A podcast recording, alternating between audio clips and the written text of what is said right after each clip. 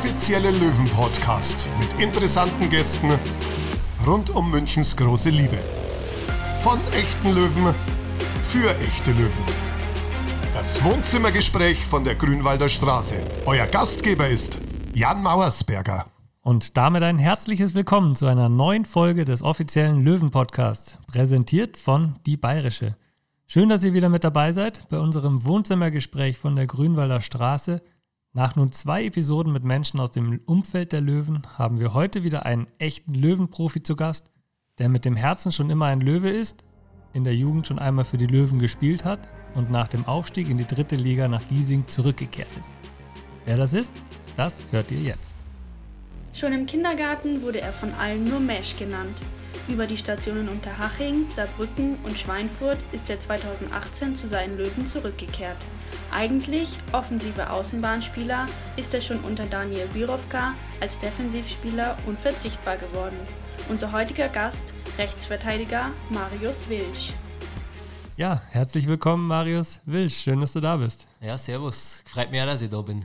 Ich werde dich wahrscheinlich nicht Marius, sondern Mash nennen. Das ist ja dein eigentlicher Spitzname in der Mannschaft. Wo kommt der her? Boah, das ist eine gute Frage, weil äh, ich selber das nicht so genau weiß, weil meine Eltern sogar äh, noch nie Marius, glaube ich, zu mir gesagt haben. Lustigerweise bin ich ja daheim äh, bei meinen Freunden in der Familie der Mesh. Also wahrscheinlich kam das von Kindergartenzeiten her damals im niederbayerischen äh, Pfenningbach, dass die Kinder damals den Namen Marius nicht aussprechen konnten, weil der viel schwer war für die und die sind dann irgendwie auf Mesh gekommen. Okay. Ja, niederbayerisch du bist in Passau geboren, aber darüber reden wir auch gleich nochmal. Jetzt haben wir schon die erste Frage zwar gestellt, denn normalerweise geht es ja immer los, dass der Gast sich selbst beschreiben darf. Mesh, was für ein Mensch ist Marius Wilsch?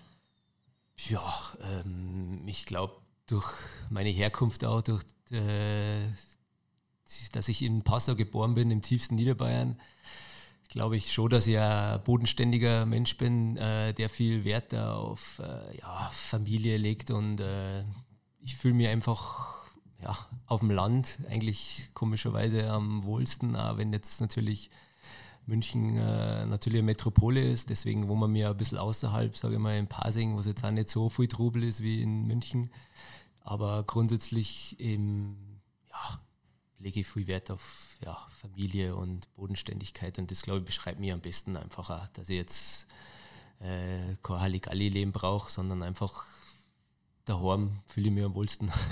sagt einer mit 29. Du bist jetzt 29 geworden, also da ist man doch eigentlich noch voll drin und äh, möchte sich austoben, aber austoben ist nicht mehr. Du bist jetzt verheiratet. Genau, ja. Das Austoben, das war vielleicht mal in meinem jugendlichen Leichtsinn vielleicht mal. Aber die Zeiten sind jetzt vorbei und ich brauche das nicht und ich fühle mich daheim am wohlsten bei meiner Familie, bei meiner Frau und bei meinem Kind und ja, hört sich langweilig an, aber ist so. Du bist in Passau geboren, aber dann auch gar nicht in Passau aufgewachsen? Oder weil ich jetzt raushöre, du bist eher auf dem Land groß geworden? Ja, geboren in Passau und dann aufgewachsen, äh, Kilometer von Passau auf dem Land. Das Kaff heißt Pfenningbach. Und da gibt es auch nicht viel in Pfenningbach. Ich glaube, dass wir mir 300 Einwohner haben insgesamt. Und ja, ich glaube 400 Kier. also mehr Kier als Einwohner. Und ähm, wir haben nichts vor Ort, kein Tante Emmerlan, kein Bäcker. Und ich glaube, nächste, das nächste Geschäft ist zwei Kilometer weiter. Das ist in der Kirche am Inn. Und da bin ich aufgewachsen und da bin ich daheim. Wie oft bist du jetzt noch zu Hause?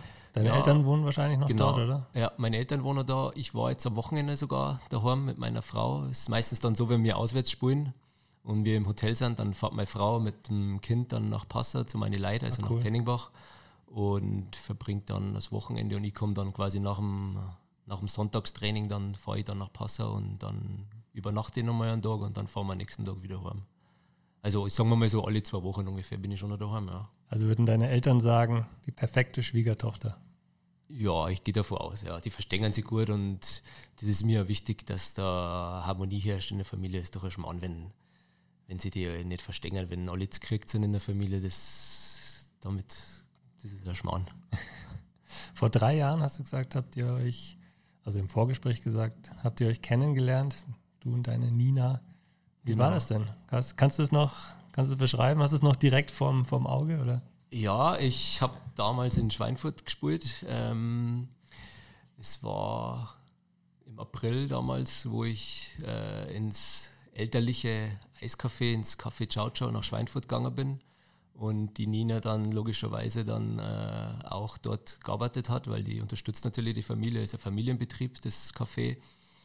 Und das war unsere erste Begegnung damals. Und ja, dann hat es direkt gefunkt zwischen uns und das war die erste Begegnung. Dass du ein fescher Bur bist, das hast du ja auch bei der Trachtenwahl, bei den weiß-blauen Trachtenwochen jetzt in der vergangenen Woche gezeigt. Da bist du mit deinem Trachtenoutfit zum feschesten Spieler des Tages gewählt worden. Wie stolz bist du da drauf? Ja, ich bin stolz drauf, wobei harsche Kritik äh, einstecken musste von meinen Konkurrenten damals, ähm, vom Ritchie, vom Lexi und vom Talek, Erik, weil die behauptet haben, ich habe nur gewonnen, weil ich keine Masken aufgehabt habe. Das hat man natürlich dann schon schwarz zugesetzt, dann, dass ich nur aufgrund der Tatsache, dass ich keine Masken aufgehabt habe, gewonnen habe. Aber ich stehe da drüber und ich bin mir sicher, dass ich auch mit Masken gewonnen hätte. Deswegen lasse ich mir den Sieg da auch nicht schlecht drehen von denen. Na, absolut. Du warst ja noch außerhalb vom Trainingsgelände und ab dem Trainingsgelände der Eingang, Genau. da ist natürlich auch dann bei uns strenge Maskenpflicht, aber es war ja noch außerhalb. So ist es. So habe ich ja argumentiert, aber das haben sie nicht durchgelassen, die drei. Hätten es ja auch selber die Maske noch weglassen können und erst dann mit dem Betreten des Trainingsgeländes anlegen können. Aber ich denke mal, Fashion Pur entstellt nichts, auch keine Maske. Ich meine, sie ist ja eh Alltag geworden, oder? Ja, absolut, ja. Das ist in der heutigen Zeit so. Man muss sich daran gewöhnen und äh, aber es gehört irgendwie jetzt schon zum Alltag dazu, gell? Und wer weiß, wie lange das noch bleibt. Also ich gehe davon aus, dass wir schon noch eine Zeit damit rumlaufen müssen, zumindest in die geschlossenen Räumen. Du hast gerade gesagt, deine Frau und ihre Eltern betreiben in Schweinfurt das Café Ciao Ciao.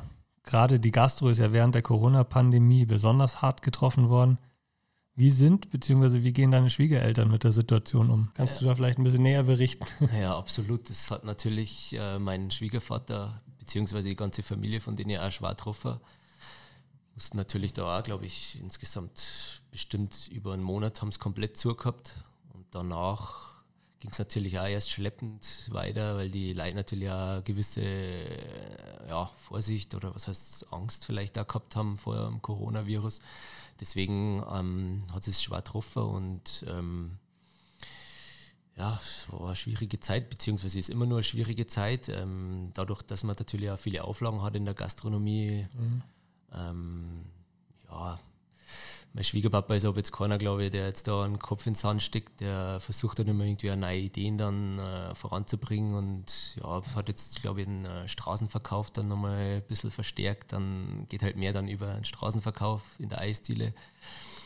Musste dann, äh, ja, glaube ich, auch Kurzarbeit anmelden natürlich. Ja. Bei den Mitarbeitern ist natürlich nicht so einfach gewesen und die Zeit ist so, aber ich glaube, er, er hat jetzt auch wieder letztes Mal mit ihm telefoniert, er ist zuversichtlich, dass es jetzt dann nächstes Jahr wieder aufwärts geht und das wird schon, glaube ich.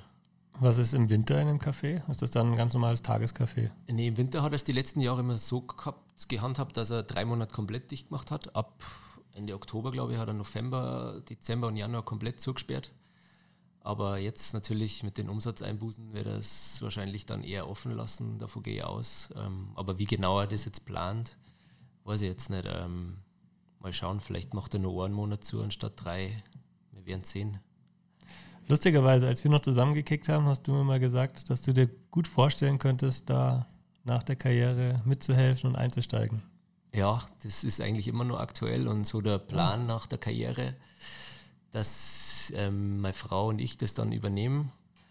Wobei meine Frau schon ein bisschen überzeugen musste, Überzeugungsarbeit leisten musste, weil die das natürlich von Chlor auf mitgekriegt hat, dass natürlich ja sie alles um das Eiscafé draht hat und sie immer ein bisschen, was heißt gejammert, aber ja, es war immer so ein bisschen Dorn im Auge, weil der Papa halt fast nie daheim war. Am Wochenende war halt Hauptarbeitstag oder ist halt Hauptarbeitstag.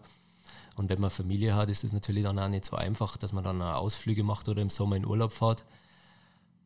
Aber wir haben schon so einen Plan entwickelt, dass wir das vielleicht dann auch ja, ein bisschen umgängen und ein paar Stellschrauben, sage ich jetzt mal, dran, dass wir vielleicht, keine Ahnung, am Samstag vielleicht mal einen Ruhetag machen oder das wissen wir jetzt noch nicht genau. Aber wie gesagt, mir das, wo ich in Schweinfurt gespielt habe, habe ich da ab und zu mitgeholfen bei meinem Schwiegerpapa beim Eiscafé, habe mit ihm das Eis gemacht und das hat mir richtig viel Spaß gemacht und äh, Gastronomie ist natürlich kein einfaches Geschäft und aber ich, ich glaube, dass das eventuell was sein kann für mich und äh, könnte mich damit identifizieren nach der Karriere. Aber ob es dann schlussendlich dann so kommt, das weiß man natürlich nie. Aber ja, schauen wir mal. Hast du tatsächlich noch ein bisschen was dazu verdient? Ja, nein, da ging es nicht ums Geld, einfach Freundschaftsdienst. Und ich habe da ausgeholfen, wenn nur der Mann war. Und mir hat das, wie gesagt, Spaß gemacht am Sonntag in der Früh, da an der Eistrommel das Eis zu machen. Und es war interessant für mich. Und ja, ja, spricht ja auch für dich, dass du sagst, nee, ich gehe nicht am Samstag feiern und äh, hau mir irgendwie ein, ein Hackerbier nach dem anderen weg und äh, Sonntag schlafe ich aus, sondern bist Sonntag früh aufgestanden und hast gesagt, nee, komm, ich unterstütze die Familie, ja. meiner Frau und der Familie zuliebe.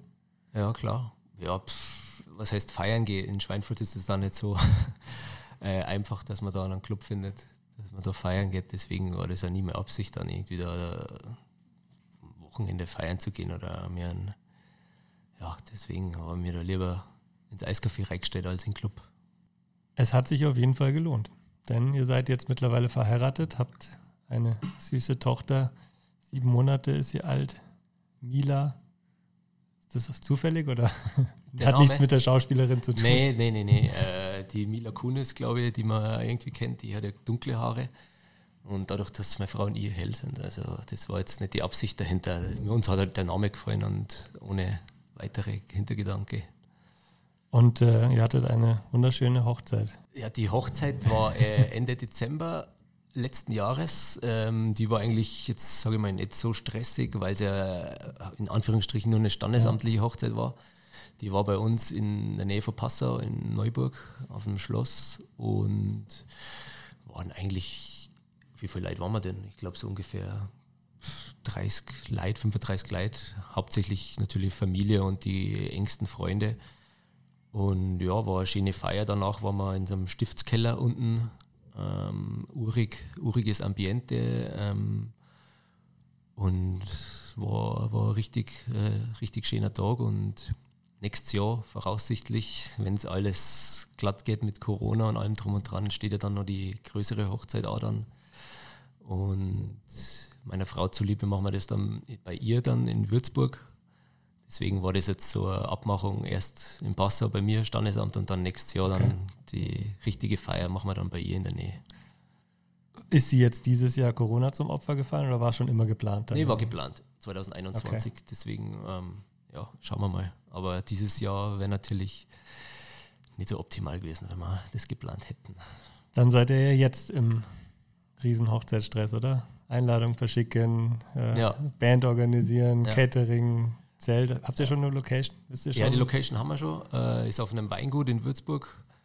Und ich war da selber schon mal zu Gast. Oder das, sind immer so Weinfestel da oben. Und das ist, äh, ja, gefällt uns beiden. Meine Frau hat sich damals ja, sofort in die Location verliebt. Und äh, der Stress, sage ich jetzt einmal so, ich bin da zum Glück eher ein bisschen raus. Meine Frau übernimmt das Ganze und da bin ich ja froh, äh, weil wir jetzt schon ziemlich eigentlich das meiste haben wir schon, glaube ich, das wichtigste Band, Location, DJ, Fotograf natürlich ganz wichtig für die Frauen und Hotels und so. Das ist, glaube ich, nur noch ein bisschen Klarkram, kommt noch wie äh, Menü auswählen und so.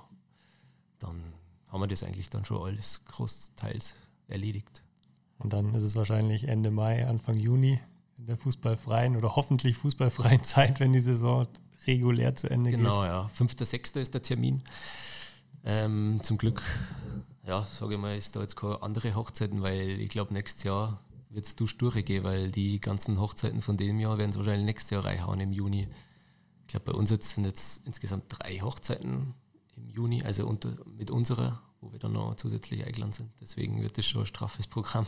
Habt ihr das dann vor Corona schon gebucht gehabt? Genau, ja, zum Glück vor Corona. Sehr gut. Ja. Ich denke mir, jetzt im April oder sowas wäre es wahrscheinlich nicht mehr so einfach gewesen. Nee, glaube ich nicht. Wobei, jetzt muss man natürlich auch abwarten, wie es dann äh, nächste ist. Das ist natürlich auch noch nicht sicher, glaube ich, dass man da ja, mit so viel Leid dann dort feiern kann. Aber wir gehen mal von dem Besten aus und hoffen wir, dass das alles reibungslos funktioniert dann. Und da kommen dann noch ein paar Fußballer. Ja, davon ähm, sind einige eingeladen, ja. Unter anderem dein guter Spezi äh, Markus. Genau, Markus der Markus Zierreis, auch genannt Spazierreis. der ist eingeladen mit seiner Efi. Ist ja, fehlt er dir? Er ist ja einer deiner Schafkopf-Kollegen, Kumpels gewesen. Ja, absolut. Nicht nur als Schafkopf-Kollege, dem wir das Geld aus die Taschen ziehen, sondern als äh, ja, sehr guter Freund, mit dem mit ihm verbinde ich halt so viel, weil wir bei damals ins Internat zusammengekommen sind als junge Burschen mit 16 gleichzeitig eingezogen und dann auch ja, über die Jahre hinweg uns nie aus die Augen verloren haben und letztes, letzten zwei Jahre nochmal zusammengespielt haben. Ja, ist einfach ein sehr guter Freund und ähm, ja, schade, dass er nicht mehr da ist. Es ist so im Fußball, aber trotzdem telefoniert man regelmäßig und trifft sie dann auch und Bayreuth ist jetzt auch nicht unbedingt aus dem so aus den Augen verliert man sie da jetzt. Und ihr habt euch ja gesehen beim Freundschaftsspiel im August. Genau, vor, wann war das? Vor sechs Wochen ungefähr, wo wir hier gespielt haben. Genau. Du hast gerade gesagt, ihr kennt euch schon länger. Kommen wir mal auf deinen sportlichen Werdegang zu sprechen. Wann bist du zu den Löwen gekommen? Du hast ja in der Jugend schon hier gespielt. Das ist ja jetzt dein zweiter Anlauf. Bis dann von den Löwen zu Burghausen, gell? Nee, von den Löwen Haching. bin ich dann nach Haching. Haching? Genau, Haching, ähm, Saarbrücken, zwei Jahre. Genau. Schweinfurt und dann wieder zurück zu 60. Ja, ich bin damals 2008, war das, im Januar 2008 mit 16 Jahren ins Internat gekommen. Ähm, habe da die Jugendmannschaften durchlaufen, U17, U19 und dann habe ich noch zwei Jahre Amateure gespielt, damals in der Regionalliga Süd. Habe den Sprung dann nicht geschafft in die erste Mannschaft. Ähm, muss ich ehrlicherweise zugeben, es hat dann damals halt noch nicht gereicht. Es war damals zweite Liga, Profimannschaft. Und bin dann über den Umweg Haching, zwei Jahre dritte Liga, ähm, nach Saarbrücken gewechselt. Ambitionierter Verein damals auch, unbedingt das Ziel wieder wieder Aufstieg in die dritte Liga. Haben wir leider knapp verpasst. Relegationsspiel damals gegen Würzburger Kickers im Elfmeterschießen verloren. Okay. Und habe dann ja, zwei Jahre in Schweinfurt gespielt. Ähm, war eben halt privat vor allem. Schöne Zeit halt äh, mit meiner Frau haben aber unter anderem auch zweimal einen Toto-Pokal gewonnen und ja, leider haben wir immer zu starke Konkurrenz in der Regionalliga Bayern gehabt im ersten Jahr mit ähm, Haching und im zweiten Jahr eben mit 60, genau. die dann aufgestiegen sind. Zum Glück, ähm, genau, das, so ist eben der Weg dann von mir verlaufen und 2018 dann wieder zurück zu den Wurzeln, sage ich mal. Aber das war ja auch, glaube ich, bei dir schon klar, gell? Ich glaube, bevor wir die Saison beendet hatten, stand schon fest, Marius Wilsch wird zu den Löwen kommen. Genau. Und da hast du mit Sicherheit ganz schön mitgefiebert. Ja, ich ehemaligen hab, Verein. Ich habe äh, mitgefiebert auf Malle damals und habe mir dann erstmal Flaschen Wein aufgemacht, als das gegen Saarbrücken dann durch war. Weil es ja dann natürlich für mich auch, für die dritte Liga natürlich ja, schöner war als Regionalliga. Also Wein, dann warst du nicht am Ballermann, sondern warst eher mit der Familie gemütlich genau. auf Mallorca. Ich war dann mit meiner Frau am Strand. Nachdem ich das Spiel äh, im Hotel eingeschlossen, habe mich eingeschlossen ins Hotelzimmer und habe da den, das Spiel verfolgt auf dem Handy und bin dann raus und dann haben wir uns sofort zwei Flaschen Wein, glaube ich, bestellt und war dann so dermaßen besoffen, dass ich mich nicht mehr so früh, nicht mehr so früh erinnern kann. Das ist also absolut in Ordnung. Ich glaube, da ging es dem einen oder anderen Spieler, aber auch Fan an dem Tag in München ja, auch nicht anders. Zu Recht, ja. Nein, war wirklich ein, ein tolles Erlebnis und jeder hat da so seine persönlichen Erinnerungen dran. Oder nicht. Oder auch nicht. Aber bei dir ja. eben der Urlaub auf Mallorca. Und dann bist du zu den Löwen gekommen und hast dich erstmal als Stürmer durchsetzen müssen. Ja, Außenbahnspieler, genau. Außenbahn. Außenbahnspieler war ähm, dann natürlich eine Umstellung, dann natürlich von der Regionalliga in die dritte Liga und habe dann äh, ehrlich gesagt auch nicht so gespielt, wie ich es mir vorgestellt habe. Natürlich hat mir die Statistik immer gefehlt äh, mit Toren und ähm, ja, es war dann für mich persönlich ja, das Beste, glaube ich, dass ich dann nach hinten gegangen bin. Äh, und mittlerweile fühle ich mich da am wohlsten auf der Außenverteidigerposition. Ähm, ja, ich werde natürlich auch nicht jünger, gell? Deswegen ist das schon so in Ordnung, wie es ist. Ich wollte gerade sagen, bist du anpassungsfähig? Würdest du dich als anpassungsfähig bezeichnen? Ja, ich glaube schon. Also von Außenbahnspieler zum Rechtsverteidiger ist natürlich schon eine Umstellung, weil man natürlich mehr defensiv gefordert ist. Deswegen glaube ich, kann man schon sagen, dass ich anpassungsfähig bin. Das ist ja vor allem eher eine Kopfsache auch. Gell? Als, als Stürmer sagst du, okay, ja, jetzt mache ich die Flanke und, und versuche einen Tor vorzubereiten. Wenn ich jetzt aber mal einen Defensiv-Zweikampf führe, mein Gott, dann habe ich halt noch einen hinter mir. Aber genau. halt dieses, diese Disziplin dann auch zu entwickeln, zu sagen, nee, jetzt bin ich der Letzte in der Kette, jetzt darf ich den Zweikampf nicht verlieren, weil hinter mir ist dann eigentlich in der Regel nur noch, in Anführungsstrichen, dein Innenverteidiger neben dir oder der Torwart. Mhm. Aber da wird schon brenzlig. Ja, ja, klar. Also vorhin kannst du natürlich mehr ausprobieren, vorhin kannst du ins Dribbling gehen, äh, ohne dass du irgendwie im Hinterkopf hast, scheiße, wenn ich jetzt den Ball verliere dann brennt sich der Loh hinten. Deswegen äh, musst hinten schon diszipliniert, disziplinierter sein und ähm, im Hinterkopf natürlich auch immer Safety first und nicht unbedingt als letzter Mann dann ins Dribbling gehen. Würdest du dich auch privat als diszipliniert und auch strukturiert bezeichnen? Ja, ich glaube schon. Das ist vielleicht so eine Grundtugend da von, von den Niederbayern, glaube ich, äh, dass man da schon äh, anpassungsfähig, glaube ich, er ist. Und ähm, ja, deswegen mit Familie erst recht. Da brauchst du nicht draußen rumfliegen in der Stadt und durch die Clubs ziehen, weil da man natürlich eine Verantwortung hat daheim mit, mit Frau und Kind. Ja, gerade mit der Tochter, sieben Monate alt, wir haben sie ja gerade schon gehabt mit dem Namen. Für dich natürlich und für deine Frau eine brutale Umstellung. Ich glaube, zur Welt gekommen ist sie, müsste so Februar gewesen sein. Genau, 21. Februar mich da so recht erinnere, Social Media mäßig. Ähm, natürlich brutal. Direkt vor Corona. Und mhm. dann, ich glaube, da hat, habt ihr viel Kontakt auch zu, zu Monika Morsek aufgenommen, unserer Teamärztin. Gell? Sie hat mir nämlich im Podcast auch erzählt, ja, wir haben jetzt so viele Väter, Jungväter, die natürlich auch nicht wissen, wie sie mit der Situation umgehen können.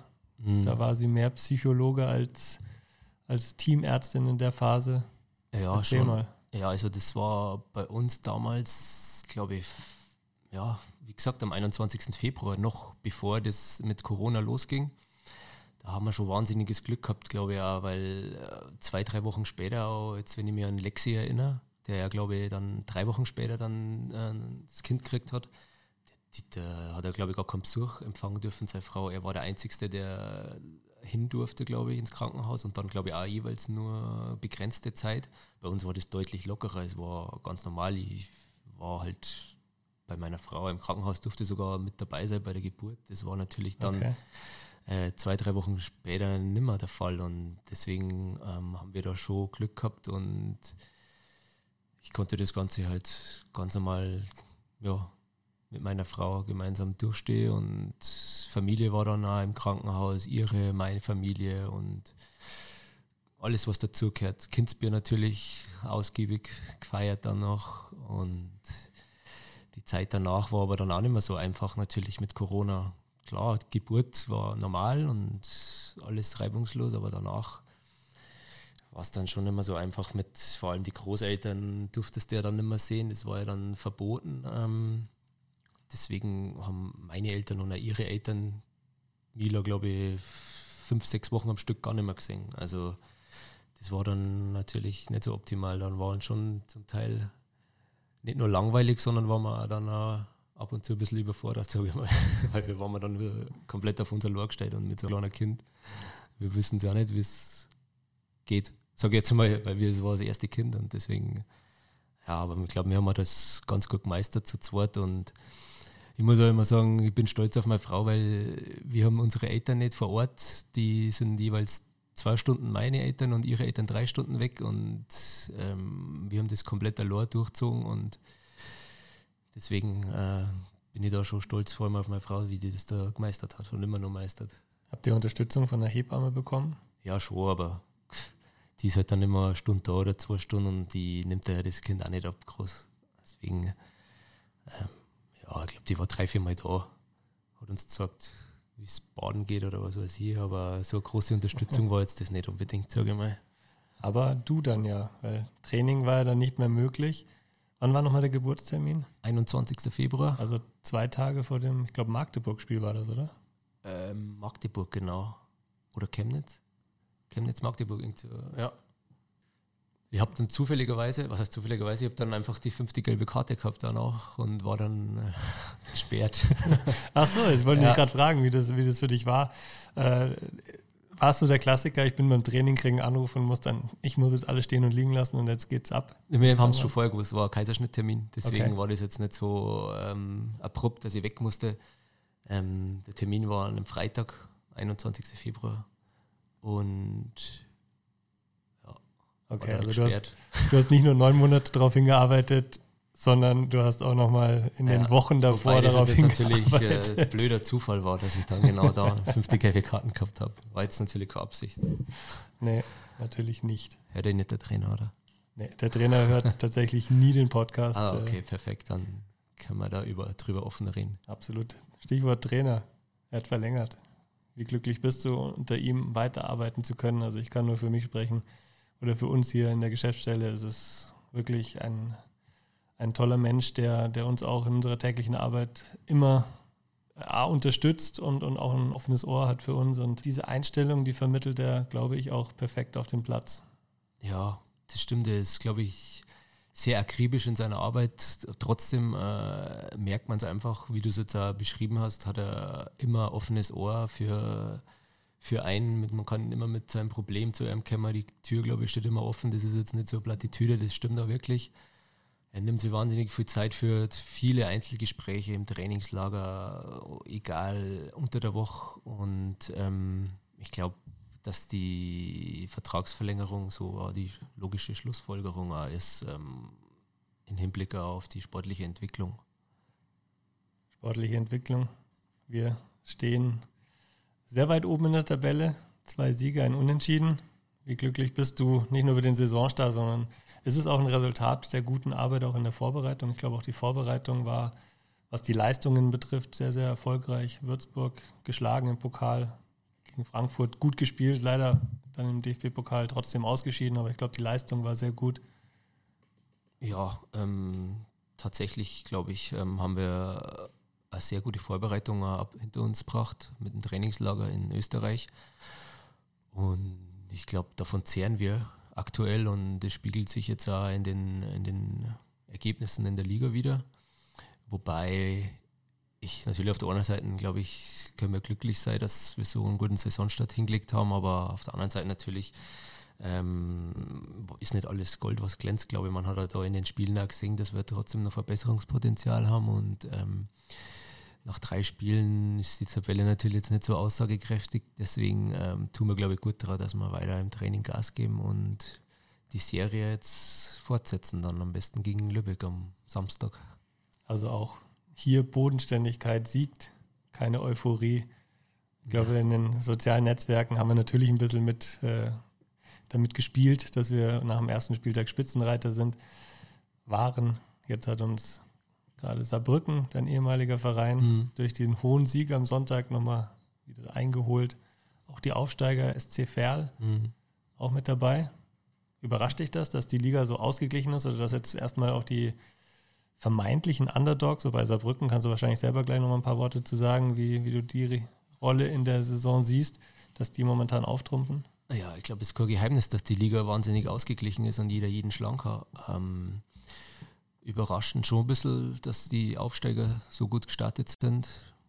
Wobei ähm, die natürlich auch vor der Saison natürlich auch mit Neuzugängen aufhorchen haben lassen, glaube ich. Und nach drei Spielen jetzt ähm, sollte man schon, glaube ich, nochmal ein bisschen äh, abwarten. Nach zehn Spielen, glaube ich, kann man dann nochmal grundsätzlich, ja, hat man dann nochmal ein besseres Bild, glaube ich, von den ganzen Mannschaften vielleicht, ja, ich gehe davon aus oder ich glaube auch, dass die Aufsteiger dann auch ein bisschen auf der Euphoriewelle auch jetzt am Anfang ein bisschen schwimmen. Das ist halt natürlich logisch, aber trotzdem haben die äh, Qualität und die, der Start, der spricht natürlich für, für die.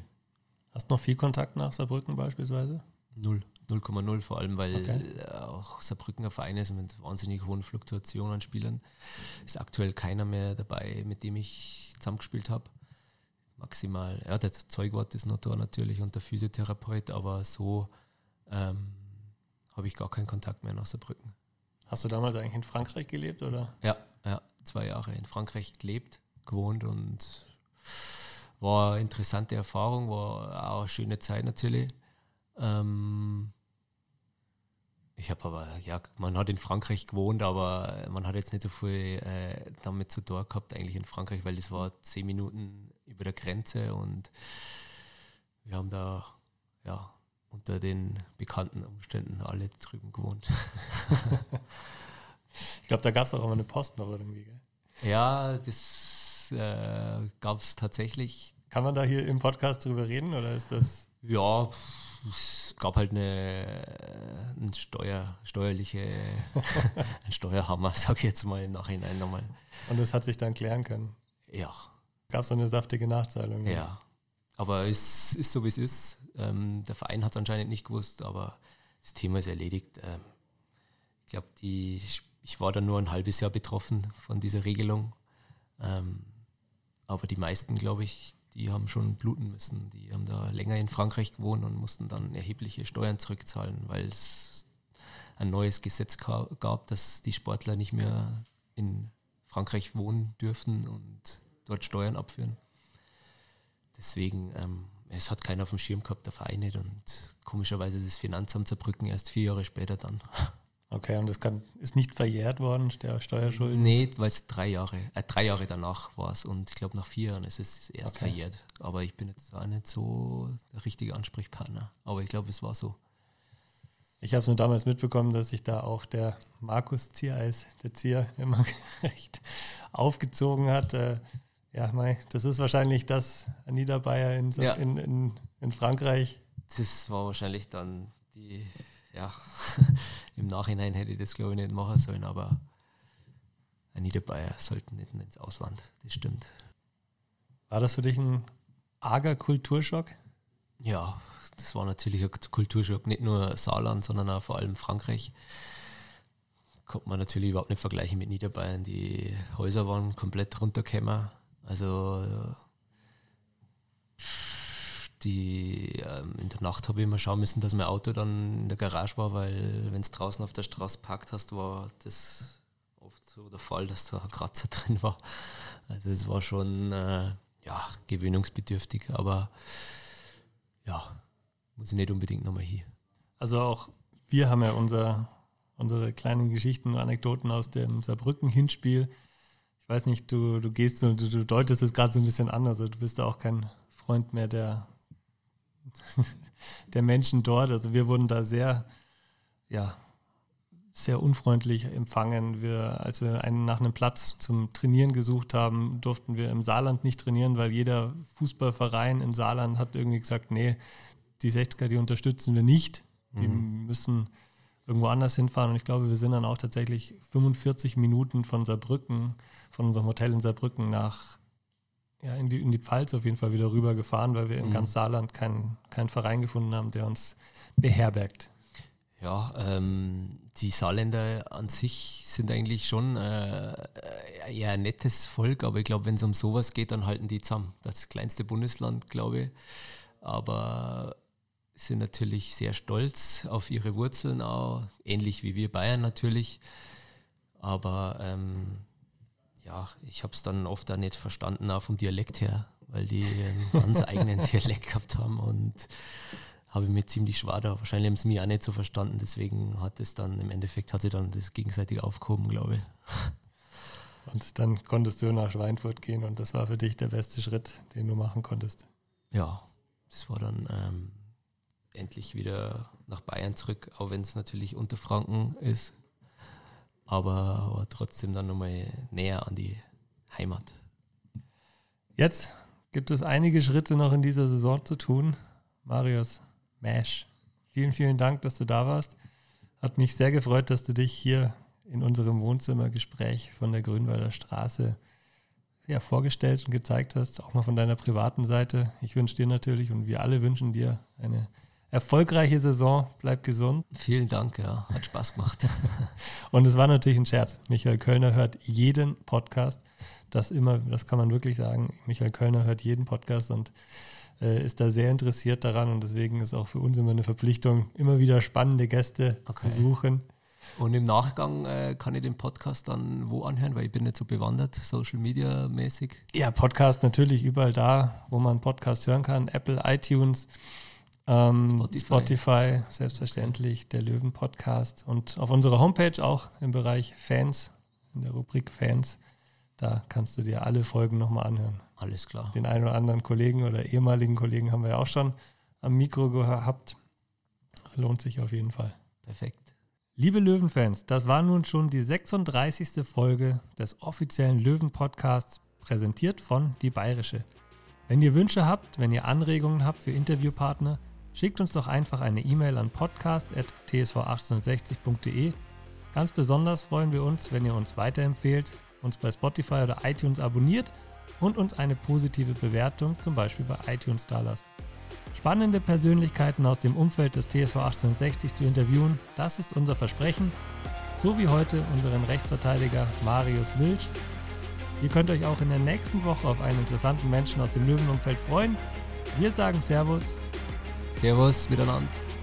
Und vergelt's Gott, dass ihr uns zugehört habt. Ja, ja! Jetzt ist das Spiel vorbei. Jetzt ist das Spiel vorbei. Und jetzt ist Schluss. Jetzt ist Schluss. Die Löwen gewinnen.